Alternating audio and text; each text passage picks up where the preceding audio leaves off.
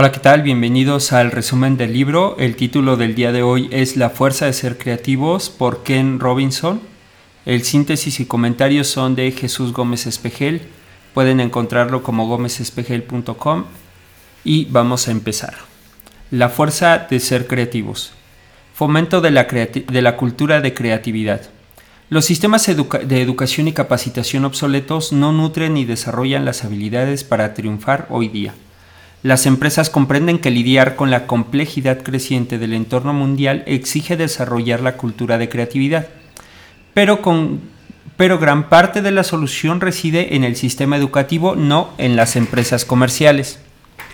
Los ejecutivos buscan gente creativa que comunique eficazmente, colabore en equipo y sea lo suficientemente ágil para responder al cambio. Pero los conceptos erróneos sobre la creatividad pueden dificultar su agilidad. Mucha gente cree que todo individuo es creativo o no lo es. Eso no es cierto. Todos tenemos la capacidad creativa que florece con el desarrollo. Muchos creen que la creatividad solo existe entre la gente dedicada a las artes como la música o el cine, y a muchos los preocupa que la creatividad invite al caos y a la frivolidad.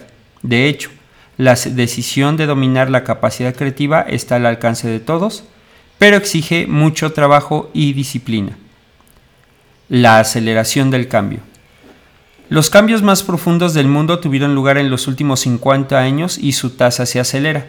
En la historia moderna, no obstante, las nuevas tecnologías generan posibilidades para el trabajo creativo. James Watt mejoró la máquina de vapor a fines del siglo XVIII y eso alimentó la era industrial. La comunicación tuvo una aceleración similar la imprenta en el siglo XV, el teléfono en 1875, la radio en 1885, la televisión en 1929, el Internet en 1990, la banda ancha en 2000 y el teléfono inteligente, ahora omnipresente, y otros dispositivos digitales en el 2010 y el floreciente campo de la nanotecnología anuncia una nueva ola de innovaciones en campos que van desde la informática y la ingeniería a las neurociencias y la medicina. Todos nacemos con inmensos talentos naturales, pero muy poco, muy pocos descubrimos los lo que son y aún menos en desarrollarlos adecuadamente. La creatividad tiene tres principios: confianza, fe y optimismo. La explosión demográfica mundial también impulsa el cambio. En 1930 el planeta tenía unos 2.000 millones de personas. En el 2017 la cifra alcanzó los 7.5 millones, los 7.5 mil millones y la estimación de población mundial para el 2050 ronda los 10 mil millones. Este aumento, crece, este aumento ejerce una intensa presión sobre los recursos del planeta, genera los riesgos como las epidemias y desestabiliza la economía y el comercio. La naturaleza del trabajo seguirá evolucionando. La gente dependerá de su capacidad para imaginar, crear e innovar para navegar por el impredecible y desafiante mundo nuevo. Esa capacidad comienza con la educación la educación de las masas. Hace solo unos decenios, dado que pocas personas tenían título universitario, la educación superior era garantía de un buen trabajo. Pero, a medida que más personas obtienen grados más altos, el valor del mercado de la educación universitaria disminuye.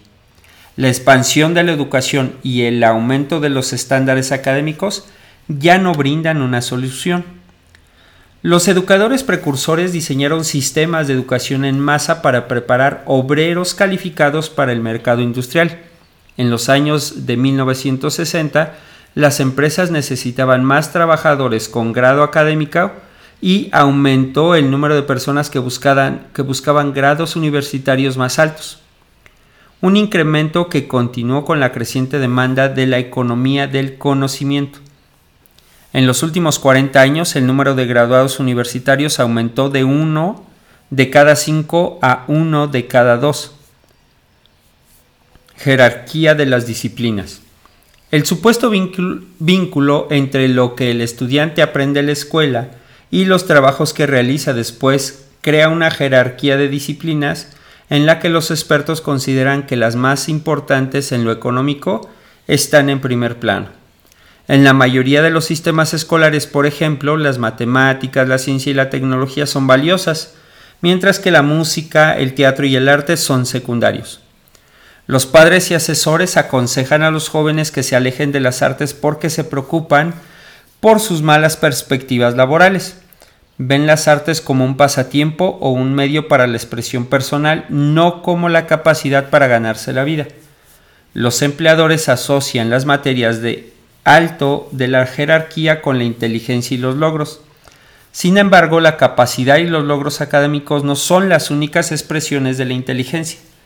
Un énfasis excesivo en lo académico deja a mucha gente inteligente y talentosa al margen y no permite que desarrollen su capacidad. La responsabilidad de la educación. Las tres responsabilidades de un sistema educativo son personales, culturales y económicas. La función económica es desarrollar a los estudiantes para desempeñarse en el mundo laboral.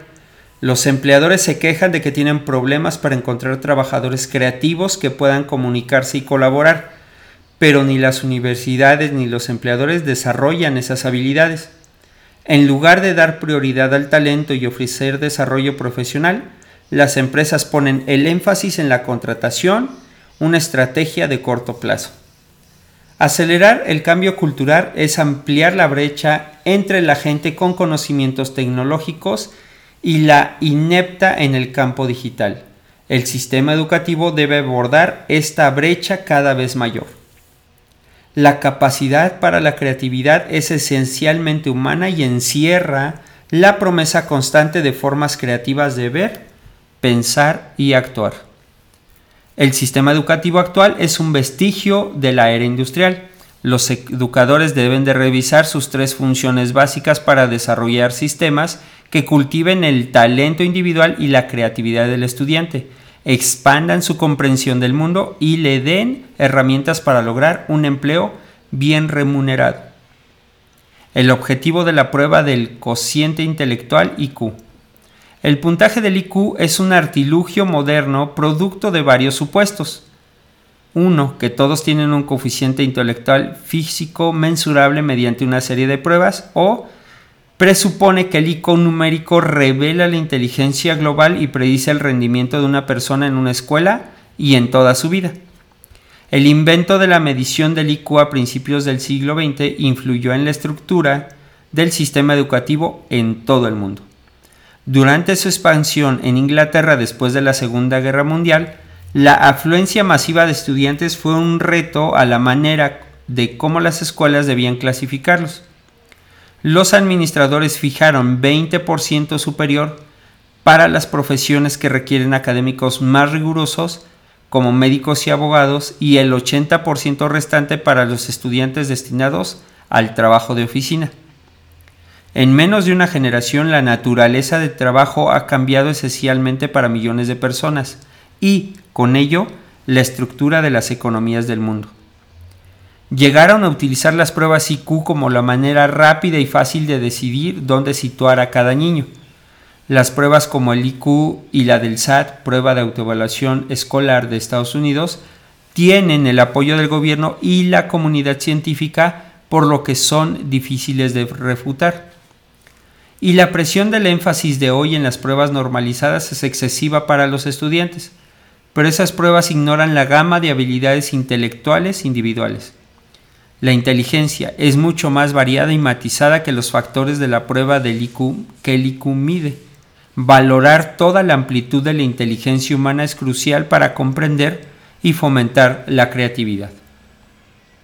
La inteligencia diversa. Desde fines del siglo XX los neurocientíficos han tenido una comprensión cada vez mayor del cerebro. La inteligencia es diversa, dinámica y distinta. Su cerebro filtra lo que, los lo que sus sentidos perciben e influye en su percepción del mundo. Cada cual procesa la percepción de un modo diferente. Dos personas pueden presenciar el mismo suceso, pero sus impresiones pueden ser diferentes. Las personas que se expresan de modo diferente, los artistas, escritores y músicos usan símbolos esquemáticos como pintura, ejecución y música, formas que expresan pensamientos e ideas, pero no se ajustan a la estructura de las palabras. Los académicos se comunican mediante el lenguaje y utilizan símbolos sistemáticos, como palabras y números, que, transmiten significados específicos. El cerebro es un objeto orgánico y sus procesos son fluidos, dinámicos y únicos. La genética, las experiencias, el entorno y los sentimientos crean una mezcla distintiva que moldea la conciencia de cada cual. Todos tenemos capacidades y talentos innatos. Una persona puede sobresalir en matemáticas y otra en expresión artística, pero ambas son inteligentes. Estereotipar a la gente como inteligente o no según sus habilidades académicas es limitante e injusto. Si los padres, la sociedad o el sistema educativo descuidan las habilidades del niño, éste nunca podrá descubrir su potencial. El proceso creativo. La creatividad es el proceso generativo y evaluativo de tener ideas originales con valor. La creatividad tiene muchos puntos de partida diferentes. La gente la usa de muchas maneras, como probar límites o explorar nuevas opciones. Algunas ideas surgen a, medida, a medidas o a medias con varios componentes que compiten por la atención y el desarrollo. A menudo la creatividad debe ajustarse a ciertas pautas y restricciones, como el poema, japonés de 17 sílabas y 3 líneas, el laico, que exige originalidad de una estructura formal.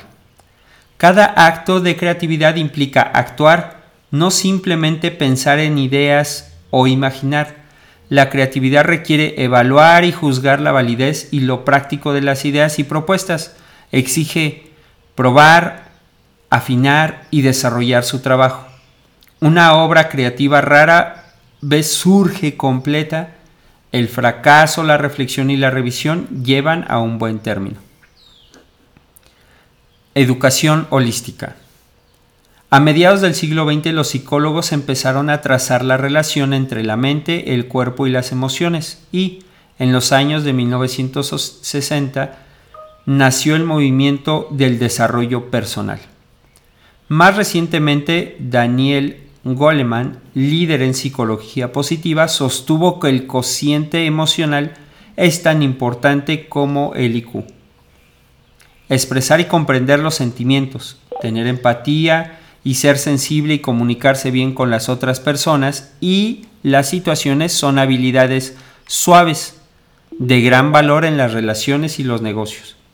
No importa dónde se, se encuentre o lo que haga, si vive en la Tierra está atrapado en una revolución mundial. El sistema educativo que se basa en el racionalismo se centra en la enseñanza del conocimiento objetivo y el uso del razonamiento deductivo. El método de ecuación naturalista adopta un enfoque holístico al desarrollar al niño en su totalidad, facilitarle el conocimiento de sí y fomentar el talento de cada estudiante. La creatividad reside en la intercesión del pensamiento y los sentimientos, el arte y las ciencias. Imaginación, creatividad e innovación.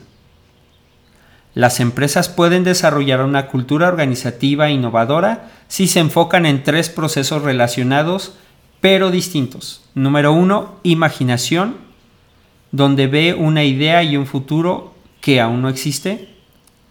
Creatividad, donde es el proceso de generar las ideas valiosas. E innovación, hacer realidad esas ideas. La imaginación ve una idea o un futuro que aún no existe. La, la creatividad es el proceso para generar ideas valiosas y la innovación hace realidad esas ideas.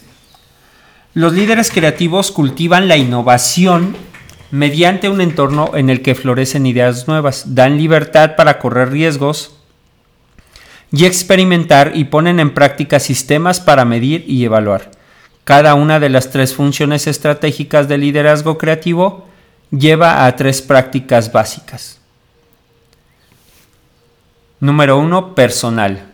Adopte estos conceptos para nutrir la creatividad de todos en su empresa. Todos tienen un potencial creativo.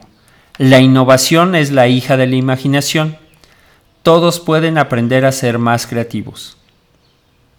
La siguiente función estratégica del liderazgo creativo es la grupal. Forma equipos creativos sobre estos principios. La creatividad prospera en la diversidad. La creatividad prospera en la colaboración y la creatividad lleva tiempo. El tercer aspecto es cultural. Apoya una cultura empresarial que genere innovación basado en estas ideas. La cultura creativa es flexible, la cultura creativa es inquisitiva y la cultura creativa necesita espacios creativos. Esto es todo del resumen, La fuerza de ser creativos. Este resumen es hecho por Jesús Gómez Espejel. Estamos para seguir ayudando y aprendiendo. Hasta luego.